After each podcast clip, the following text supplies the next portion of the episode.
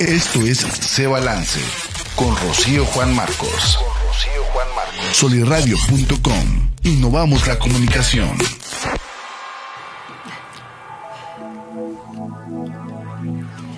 Hola, hola, bienvenido, bienvenida a este episodio de Se Balance, el podcast. Ya estamos aquí en cabina, que teníamos un ratillo que no nos veíamos, ¿verdad? Allá en producción.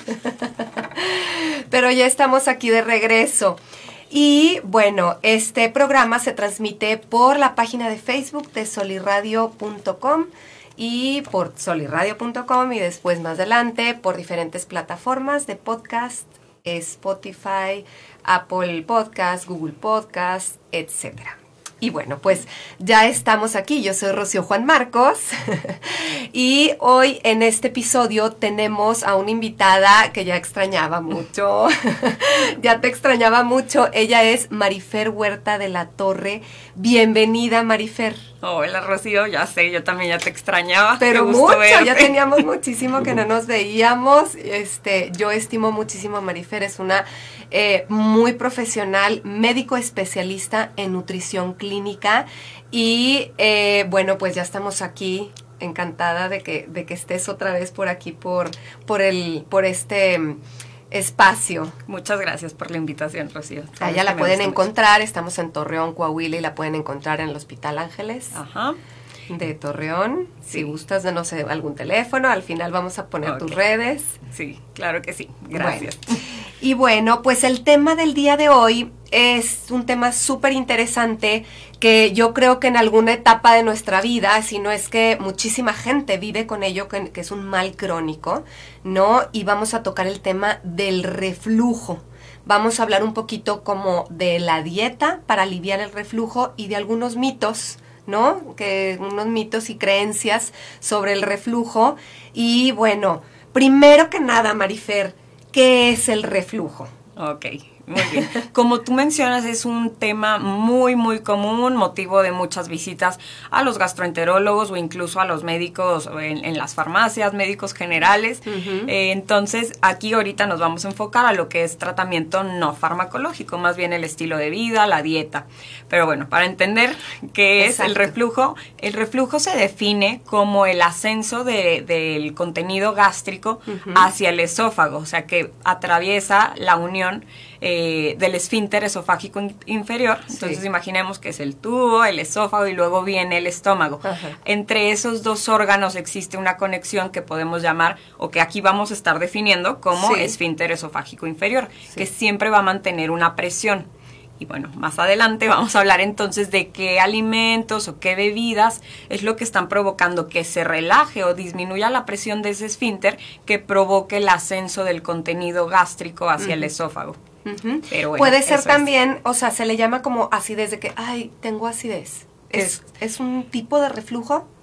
más bien muchas veces también la acidez se puede confundir como eh, o como que les quema, ¿no? Pero sí, son como síntomas eh, propios de, un reflujo. De que está relajado el esfínter, esfínter y, se, y se, pues se regresó, se fue para arriba, se nos regresó el, el, jugo gástrico.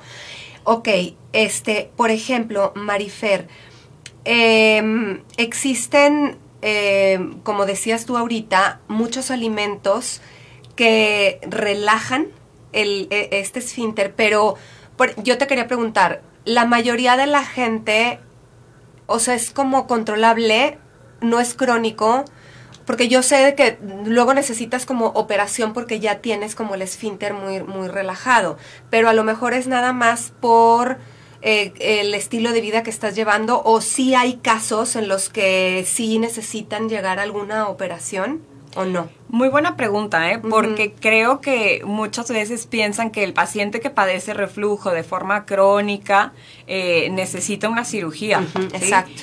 Y la verdad es que la cirugía tampoco es el tratamiento más exitoso. Hay pacientes que incluso, o sea, recuperan los síntomas luego de un tiempo. Entonces, yo creo que siempre hay que empezar como de lo más básico, que son los el estilo de vida, ¿no? Las modificaciones al estilo de vida desde... Eh, Platícanos un poquito qué modificaciones o qué este hábitos o qué eh, cosas podemos hacer, qué patrones podemos seguir para disminuir esto. Muy bien. Uno, empezar con el peso. Claro.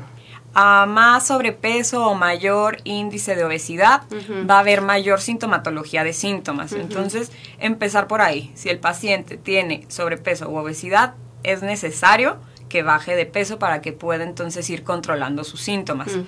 Otro también es eh, cuidar mucho eh, la ingesta de, de, los alimentos. Estamos acostumbrados como mexicanos que hay muchas comidas muy copiosas, altas en condimentos, en grasas, que entonces también van a estar provocando mucho esta, esta intensificación en síntomas o uno de ellos es que cenamos y luego luego entonces ya nos vamos a acostar. Por ejemplo, eh, eh, ¿cuál es la recomendación de, cuánto tiempo antes de irnos a dormir? Ok.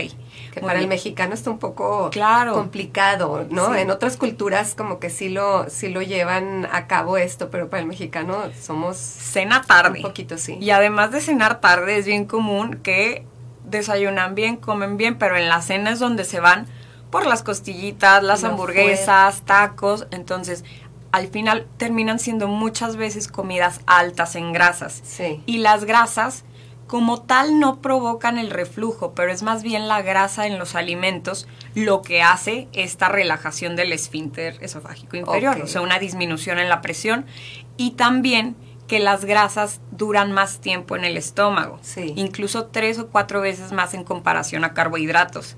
Entonces, tener más tiempo el alimento en el estómago me va a provocar mayor eh, producción de ácido. Exacto. Entonces, ¿cuánto tiempo antes de irnos a dormir hay que cenar? Exacto. Si va a ser una comida con grasas, yo creo que hasta unas tres horas antes de irnos a dormir, si no es que cuatro. Si es una comida que va eh, a lo mejor con más carbohidrato o proteína, como podría ser carbohidrato, a lo mejor aquí me refiero a verduras, ¿eh? Ah, Entonces, hasta, una, hasta una ensalada que pudiera ser con una proteína magra, o sea, un pollo, un atún, pues a lo mejor con una hora es más que suficiente. Pero para quedar entonces como en un intermedio, yo creo que unas dos horas antes de irnos a acostar es que estaríamos buscando hacer nuestra última comida.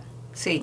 Y, y, por ejemplo, Marifer, si, pues bueno, como decimos ahorita, es un poco complicado, a lo mejor entre semana lo podemos llevar más a cabo, pero cuando sales a una cena, cuando sales a cenar, ¿qué, qué, se recomienda? Se recomienda que te tomes algo, si padeces de esto, que te, que te tomes algo para, para que no te dé reflujo o que, bueno, pues ni modo, te esperes las tres horas para irte a, a dormir. Ahí, bueno, hay que tratar de, si se puede cenar un poquito más temprano con la cena, pues sí, sí buscar eso. Si ya no está tanto en nuestras manos, yo creo que más que tomarse un, un omeprazol, o sea, vamos a decirlo, un, un, IBP, que es un inhibidor de la bomba de protones, más bien es buscar tomarse un antiácido, ¿sí? Porque el antiácido va a tener un efecto más rápido. Y el omeprazol o todos estos IBPs, es omeprazol, lansoprazol, etcétera. Sí eh, todos estos es más bien un efecto al día siguiente, ¿no? Que nos va a durar más el efecto. Ok. Pero si es un síntoma ahorita en ese momento, pues vale la pena más bien que se tome un antiácido. Digo, estamos hablando como de ponerle un curita, ¿verdad? Sí, claro. O sea, de ponerle un curita en caso de, de necesidad. Sí, sí, sí. ¿No? Y qué bueno que tocas el punto del omeprazol y lansoprazol y todos los este, prazoles. este, yo tengo entendido, Marifer, digo, a reserva de lo que, de lo que tú nos platiques ahorita, que obviamente es un tratamiento para personas que ya padecen de esto y lo tienes que llevar a, de la mano de un, especialista, de un médico especialista, porque somos dados a irnos a comprar la medicina y tomárnosla nosotros solos. Pero yo tengo entendido que sale hasta contra, o sea, es contraproducente. Contraproducente. Es contraproducente porque eh, te inhibe o te, o te baja los niveles de, tu, de tus ácidos gástricos y sí los necesitamos, o sea, por algo están ahí y los necesitamos. Platícanos un poquito si esto es verdad, es mentira. Sí, los tratamientos con inhibidores de la bomba de protones, mucha gente ya está acostumbrada a que sea un tratamiento a largo plazo o, o, porque toman un medicamento que ya es de por vida, piensan que también tienen que tener su protector gástrico de por vida. Exacto. Y la realidad es que no, los IBPs deberían ser tratamientos por 8 semanas, 12 semanas en algunos casos, pero sí debería ser un tratamiento limitado y de Con la mano de un médico. Y claro. tiempo de- eh, final y de la mano de un médico. Ajá, porque también puede haber otros efectos ahí que se van sumando, como, exacto, disminuir la, la producción de ácidos, que sí es necesario en el, en el cuerpo. Al final, muchas de las enzimas digestivas Exacto. funcionan a partir de, de esta secreción de ácidos. Exacto. Entonces, eh, sí es necesario tenerlos y también el uso prolongado de IBPs Sí. puede también provocar a largo plazo eh, fracturas porque se empieza a perder la absorción de vitaminas y minerales si estamos utilizándolos pues, de manera indiscriminada. Claro, y la digestión pues no se hace correctamente porque las enzimas de los jugos gástricos nos ayudan a romper las Ajá. partículas de la comida y por, eh, por eso a lo mejor la mala absorción porque no no se no se hace bien la digestión de lo que estamos comiendo, ¿no? Entonces, fíjate qué importante, porque yo conozco mucha gente que se lo toma como, como tomarse una vitamina C, o sea, como, ¿no? Sí, sí, ya Este, es su de- rutina como hábi- diaria. Como hábito de, de- de vida. Y tampoco es bueno. O sea, el cuerpo es, es una máquina perfecta que trabaja de manera perfecta y por algo está ahí, ¿no? Claro. Entonces, este, definitivamente, si tienes un problema de reflujo, este, ya, pues, crónico, se le podría decir. Claro, sí, sí. Hay que o aunque no sea crónico, pero que es algo intermitente, que viene pasándote muy, o sí, de manera Muy frecuente, seguido. ajá, sí vale la pena visitar un gastroenterólogo, pues para que de verdad haga una evaluación completa. Exacto. Y ya, por ejemplo, que estamos to- tocando aquí el, el tema de, del omeprazol y todos estos medicamentos. Eh, también conozco mucha gente que dice, es que me tomo el bicarbonato, ¿no? Y entonces también lo hacen como un hábito y también el bicarbonato apaga estos ácidos, ¿no? Sí, también va a tener el mismo efecto y el bicarbonato es cierto que es efectivo, es, es barato y también es pues de mucho más fácil acceso para muchas personas, pero la cuestión aquí con el bicarbonato es que su efecto es más corto. Mm. Entonces, pues sigues de estar utilizándolo más tiempo o, o al grado de ya después sentir que, que ya no funciona, pero porque su, su eficacia es para un tiempo muy, muy corto. Pero también lo podemos utilizar como si fuera un curita. Claro. O sea, Ajá. no, no hacerlo de manera este ya como un hábito de que me tomo mi, mi bicarbonato Mm, con mi porque también hace el mismo efecto que el tiempo prolongado de los de los medicamentos, ¿no? Que, que el ju- los jugos gástricos puedan disminuir. puedan disminuir. Te digo, sí, sí puede Sí jugar puede. Ajá, en, en alterar lo que es la alcalinidad de- del estómago, entonces sí, por eso tampoco hay que usarlo de manera indiscriminada o de, de uso diario, ¿no? Como ya Exacto. parte de una rutina, como tú decías. Exacto, exacto. Entonces, bueno, pues si es bueno el bicarbonato y hace lo mismo, simplemente es eh, el Pues sí, tiempo, el tiempo de, del, alivio, acción, por así decirlo, de la, del, de, de la acción, es este, es más, más limitado, pero Ajá. tampoco hay que abusar de él. Em, yo tengo aquí otra preguntilla sobre el jengibre. Ok. Este, luego mucha gente dice, ¿cómo? Yo, yo sé que el jengibre es eh, ayuda precisamente el jengibre y por ejemplo el vinagre de, De manzana. manzana, sí, por las mañanas en ayunas, nos ayuda a disminuir el reflujo y nos ayuda a producir de más, o sea, ayuda a los jugos gástricos a que hagan su, su trabajo. Este, ¿algún comentario acerca de él? De aquí no tendría mucho que comentarte tanto del jengibre o vinagre de manzana porque falta evidencia científica. O sea, ahorita no hay Claro. artículos publicados que sí soporten Claro. que tenga algún beneficio. Lo Aquí único que pues podemos volver a o sea, cada paciente o cada persona es diferente. Si alguno aprecia alguna mejoría pues a partir de este alimento o sustancia, pues adelante, puede utilizarlo. Claro, pero no te provoca más reflujo. No. Ni el jengibre ni el vinagre de manzana. No, Porque no. la gente cree que porque es ácido Claro. le va, le va a provocar más, Sí, más sí, sí, reflujo, más, acidez. Exacto. Ajá. Y no, no necesariamente. No. Por ejemplo, el limón es un alimento que mucha gente asocia a que sí es un alimento ácido en, sabor, pero en realidad tiene un pH alcalino. O sea, para, para, el cuerpo no es, no tiene el mismo efecto de como uno lo puede percibir en la boca. Fíjate, qué interesante. Entonces, el limón también, también este, creo que el limón con, con agua también lo, lo recomiendan. Lo sacan como rutinas. Pero bueno, ah, muchos de los cítricos sí pueden eh, provocar un poquito la relajación Tipo el que la naranja. Tipo el tomate, a lo mejor. Ah, el, tomate. es uno de los alimentos que, ya que ahorita como que entramos a este tema, me acordé que es muy común que cuando visitamos a un gastroenterólogo nos dan una lista de estos son los alimentos que se tienen que evitar y entonces a lo mejor ahí viene que si el tomate, el café, eh, el chocolate, bebidas carbonatadas, etcétera. Una lista que puede ser muy, muy amplia. Y aquí la, la, cuestión es que no necesariamente tenemos que seguir esa lista porque al final cada persona es diferente. Así es. Entonces yo les digo, ok, en tu lista viene el tomate, salsas de tomate, pero tú has notado alguna molestia, algún síntoma consumiéndolo. No. Digo, entonces no hay necesidad de retirarlo. ¿Por qué? Porque eso luego nos va a llevar a una alimentación muy restrictiva o también de mucho miedo. Y no queremos provocar eso. Al final, siempre tener una alimentación variada, y no me voy a cansar de repetirlo porque a lo mejor ya lo he dicho varias veces contigo. Pero... una alimentación variada me va a asegurar tener una microbiota variada, ¿sí? Que haya bacterias de bacterias buenas de muchos tipos.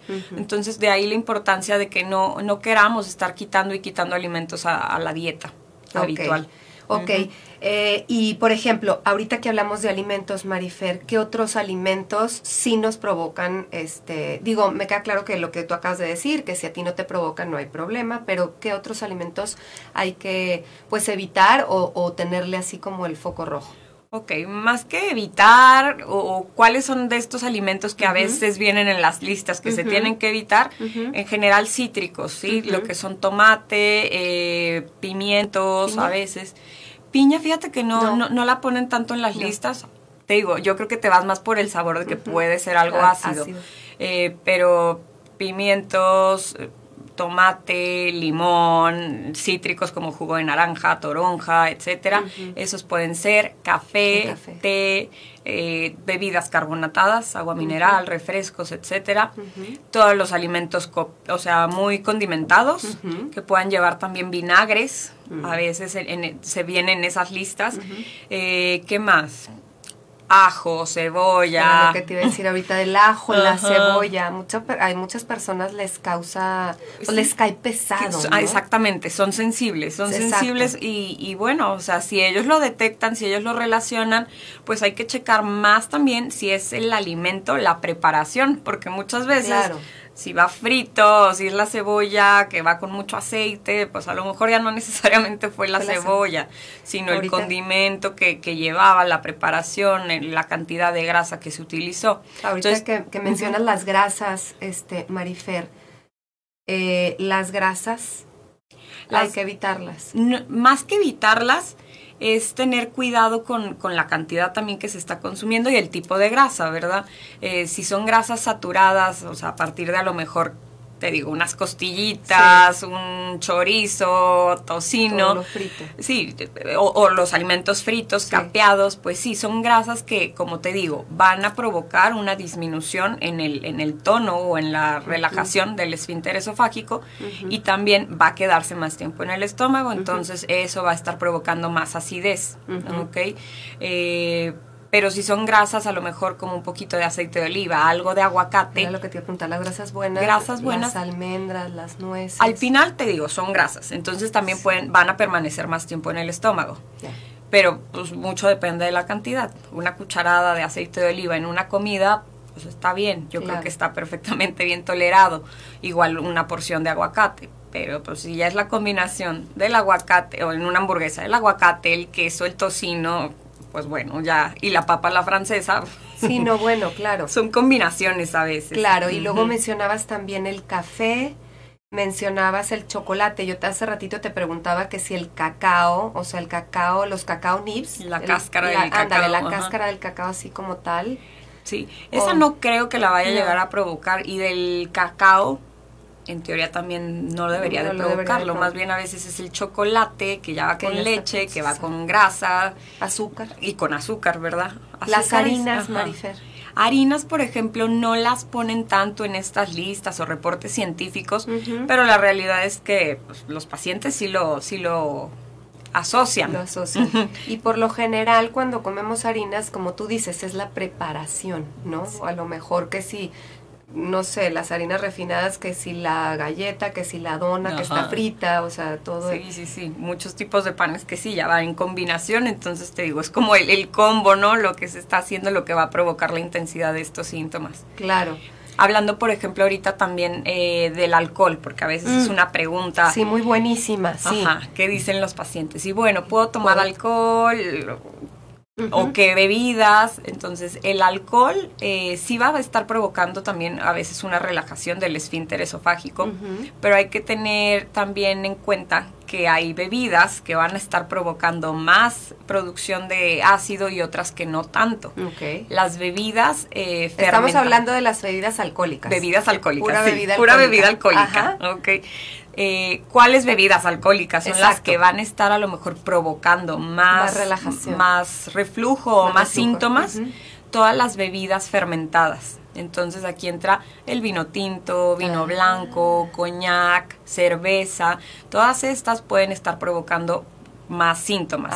Y de esas que mencioné, el vino blanco es la que más. Ah, yo hubiera pensado que el tinto. Que el tinto, ajá, sí, y yo creo que más bien es por porque la gente consume más vino tinto a lo mejor que en comparación al blanco, por eso lo asocian más, pero si estuvieran probando también vino blanco, yo creo que sí lo van a lo van a notar en síntomas. Ok.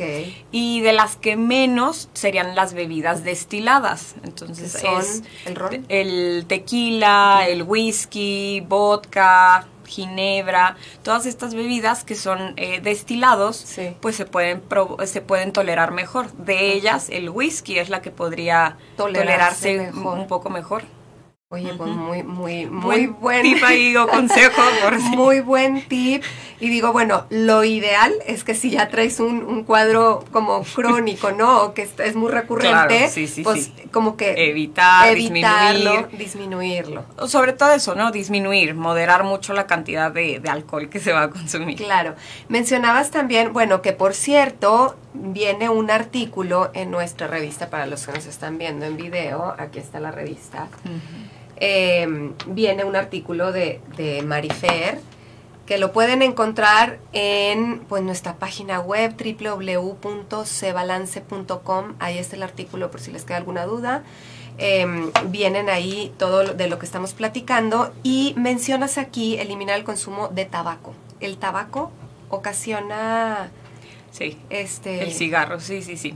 El cigarro también va a estar provocando esta relajación de, del esfínter esofágico, entonces por eso también debe de, estarse evitando. ¿Y el puro marifer? Lo mismo, también, o sea, es la misma o sea, Da igual. Aunque en el puro eh, se supone que no, no, pues no inhalas el, el humo.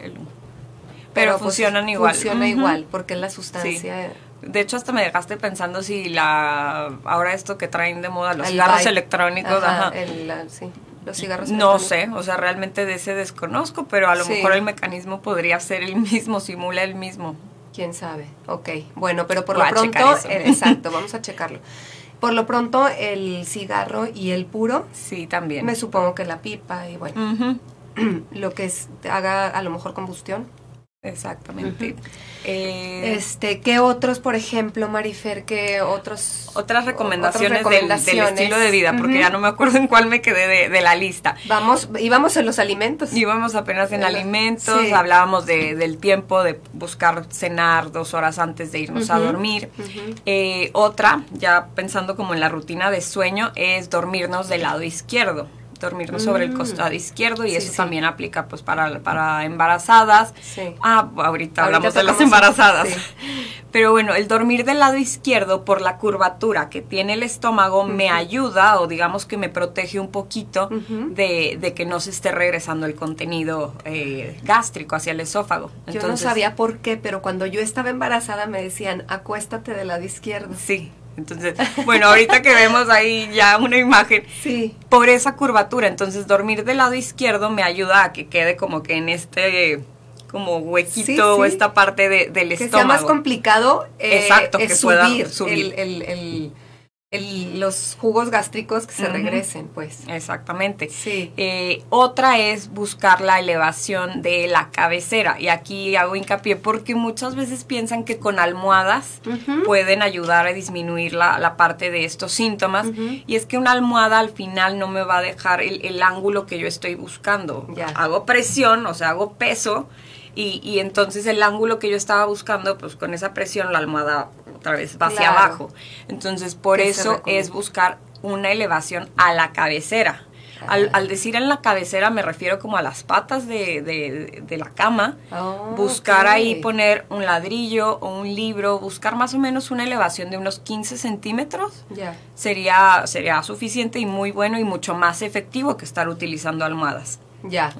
Venden unas como triángulos, que yo me acuerdo que con mis bebés este, les ponía el, triangulito y bueno, pues está hecho de un material como más duro que una almohada. Sí. No sé si existan este, como triangulitos de estos, o a lo mejor los del bebé, ¿verdad? Es para una persona. Decir, pues a lo mejor se Pudiera ser también, pero lo más, lo que recomiendas tú es que sea la elevación de la, de, las patas de la, de la cabecera. Y a lo mejor esta que tú mencionas, por ser un material más duro, bueno, también vendría funcionando igual. Puedes, puede, puede, este puede funcionar. Puede, podría funcionar, sí. Eh, ¿Qué otras recomendaciones en estilo de vida tenemos por aquí? La ropa, o sea, evitar mm. ropa ajustada, sobre todo en el área de la cintura. Eh, ¿Qué más? Hacer ejercicio, eso también ayuda. Aquí viene comer despacio. Comer despacio, masticar. O sea, eso definitivamente ayuda. Ayuda. ¿Por qué? Porque entonces el proceso de digestión empieza ni siquiera en la boca. Yo creo que desde el olfato, desde la vista, porque ahí se empieza a producir enzimas salivales. Entonces, el masticarlo también es una parte bien importante para estar evitando muchos, no solo síntomas de reflujo, sino también hasta de distensión o dolor abdominal porque al nosotros estar masticando más veces el alimento, lo, lo, mandamos ya muy digerido y con menos trabajo pues para las enzimas en el estómago de que hagan su trabajo. ¿okay? Entonces por eso sí es comer despacio porque también damos el tiempo al cerebro de que mande su señal de saciedad. Y eso es algo que también como mexicanos, y no solo como mexicanos, a lo mejor ya en el mundo, se come muy rápido por, las prisas, el nivel de vida, que llevamos, exactamente. vivimos rápido, ¿sí? Vivimos rápido, entonces cinco minutos y ya desayunamos y no, hay que dar un poquito más de tiempo, no hay que tener distractores al momento de cada comida, distractores como celular, eh, televisión, computadora, o sea, buscar nada más estar enfocados en masticar y ser conscientes de nuestros alimentos. Eso nos va a ayudar muchas veces a disminuir la cantidad que estamos comiendo y también hasta con eso se puede disminuir síntomas de reflujo. Fíjate.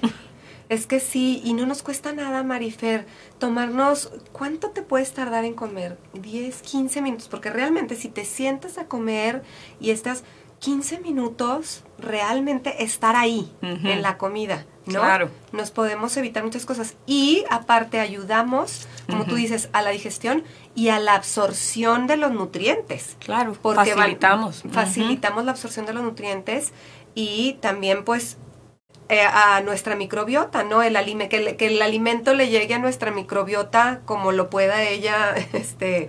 Em, eh, tomar como alimento, ¿no? Que llegue todo como más digerido. Ajá.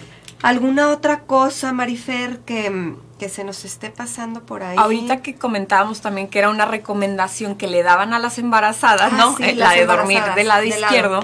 Es muy común, ¿no? Que, que digan, ¿por qué hay tanto reflujo en las embarazadas? Y eso es principalmente por dos factores. Uno, a lo mejor que es el que la, la, mayoría de las mujeres ya se imagina, es pues, pues por la presión, ¿no? Que va a estar ejerciendo el útero a, conforme vaya creciendo, pues que empuja intestinos y todo eso va a hacer que, que regrese ¿no? el contenido. Esta presión, pues que regrese el contenido del, del, estómago hacia el esófago. Pero una que se instaura incluso más eh, antes, que se instaura antes que, que este aumento en el útero o en la matriz, es la de la progesterona. Mm. La hormona de la progesterona, eh, pues es prácticamente la hormona que mantiene un embarazo. Y esa desde los primeros días está ahí. Y esta hormona provoca la relajación del esfínter esofágico inferior. Claro. Entonces, más bien como primer mecanismo o primer factor sería eso. Y ya en segundo lugar, el aumento de, de la matriz. Claro, entonces es por la hormona. Es por y la también me acuerdo yo que te vuelves más flexible y que las, eh, las articulaciones. ¿no? A mí se me doblaba mucho, los, por ejemplo, los tobillos y en, aquella, en aquel entonces, uh, hace muchos años, el doctor me dijo que, que era por, por la hormona porque también ayudaba, ¿será porque relaja también las articulaciones?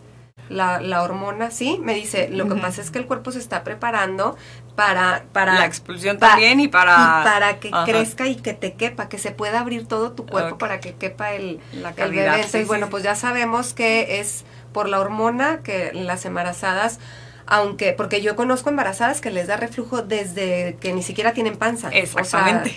desde el principio, entonces es- son hormonas hormonal. que se elevan, ajá, inmediatamente, entonces por eso pueden pre- presentar estos síntomas y hasta es la sospecha, ¿no? Ya de un embarazo por esos síntomas. Exacto. Ya después viene el tamaño. Exactamente, que bueno, pues también el tamaño sí, Sí. pues no ayuda para, para el reflujo y para este la acidez.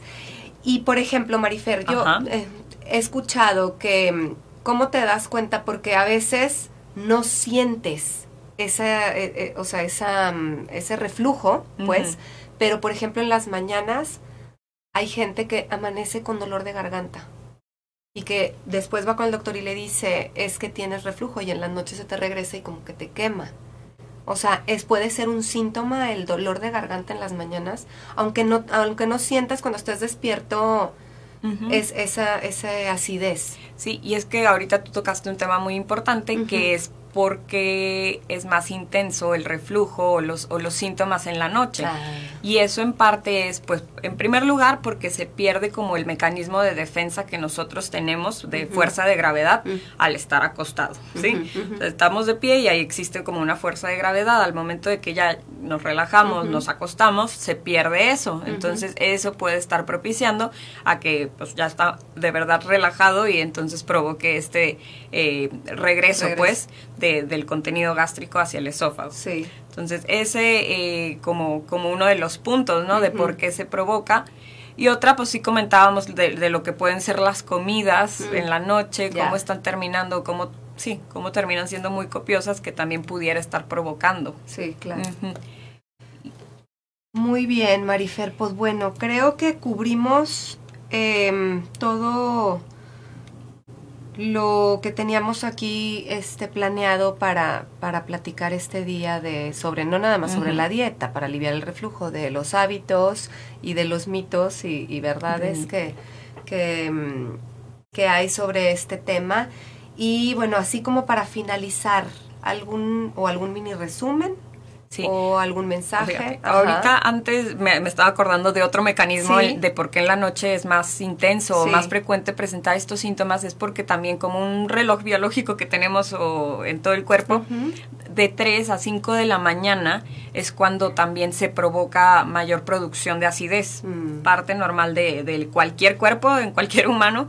Entonces, por eso a esa hora incluso hay personas que perciben o se despiertan por estos síntomas. Y De eso, bueno, pues es cinco de normal.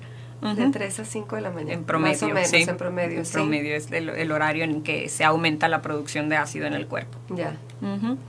Eh, pero bueno, entonces, a manera de De resumen.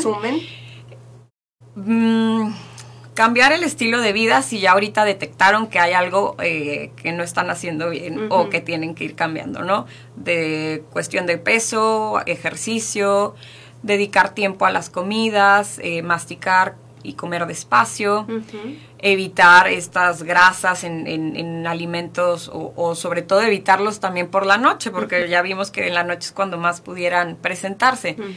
Eh, ¿Qué otra cosa? No caer en, en dietas que a lo mejor uno encuentra en internet, porque la realidad es que no hay una dieta estandarizada Claro. para el reflujo. Entonces no caigan a lo mejor en estas listas y más bien apóyense de, de un profesional de la salud o que ustedes vayan haciendo el ejercicio de ir anotando. Yo siempre les digo que lleven como una bitácora Sí. de registrar qué comí y qué síntoma me provocó, en qué intensidad, pero también hacer hincapié a la cantidad. Mm. Eh, y entonces de ahí, de esa lista, de esa bitácora que, que ustedes lleven, pues va, va, a ser más fácil el estar a lo mejor, más que eliminando, modificando estos alimentos uh -huh. y saber entonces, eh, pues, qué se puede hacer. Claro. Y, y, al final eso, saber que cada persona es individualizada y por eso no debería de terminar en una dieta general o estandarizada. Uh -huh. Exacto. Okay. Bueno, pues me encanta y eso que con lo que terminas es súper, súper importante y bueno, lo volvemos a repetir, cada, cada persona es diferente, uh -huh. cada organismo es diferente, cada persona toleramos cosas, otras personas lo que para mí puede ser alimento, para el otro puede estarle este, causando inflamación o causándole daño, entonces y yo también, yo también quiero cerrar con Ajá. esto, es conocernos.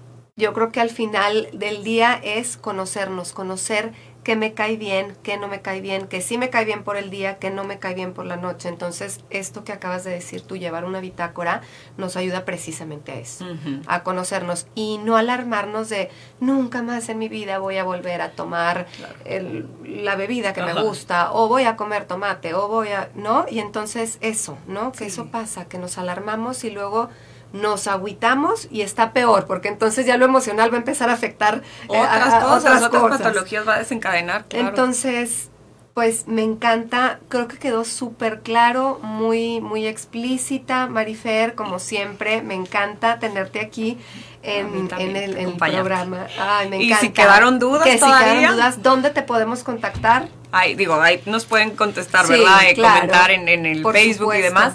Pero eh, si hay otras dudas, me pueden encontrar en Instagram como Nutriología Médica y en Facebook como doctora Marifer Huerta.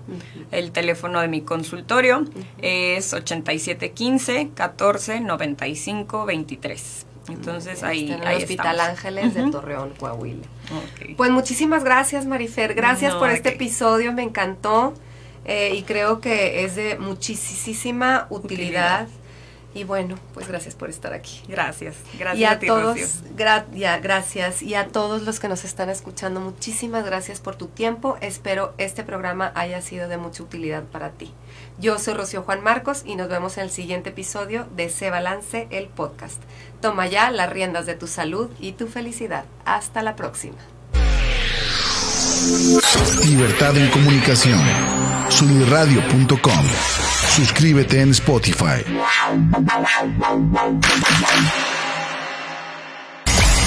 Emisión de vanguardia.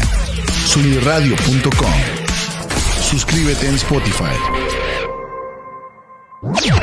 Si- si- Sintoniza tus ideas. Sunirradio.com.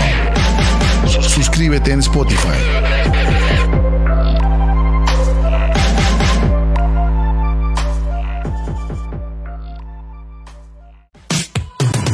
Soy Ani Aguirre y te quiero invitar a que escuches Martecitos, todos los martes a las 11 de la mañana en vivo por soliradio.com, por soliradio.com, donde ponemos sobre la mesa historias inspiradoras, temas que nos inquietan y nos gustan, como en cualquier buena reunión de amigos. Tómate un café y acompáñanos. Entra a soliradio.com y conócenos. Suscríbete en Spotify.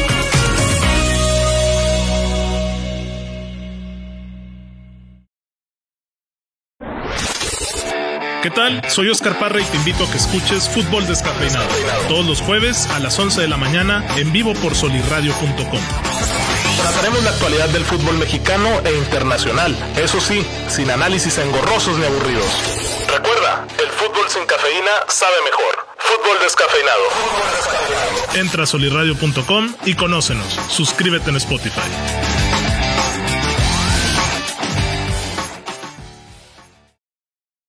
Mis queridos híbridos digitales, somos Arturo Castañeda e Israel Navarro. Los invitamos a que nos escuchen en Universo RH todos los miércoles en punto de las 10 de la mañana en vivo por solirradio.com. En este programa veremos temas de cultura organizacional, liderazgo, gestión de talento, desarrollo profesional, ambiente de trabajo, entre otros temas de vanguardia. En Universo RH resaltamos la importancia del factor humano en todos los ámbitos. Los esperamos. Entra a solirradio.com y conócenos. Suscríbete en Spotify. Conócenos. Suscríbete en Spotify.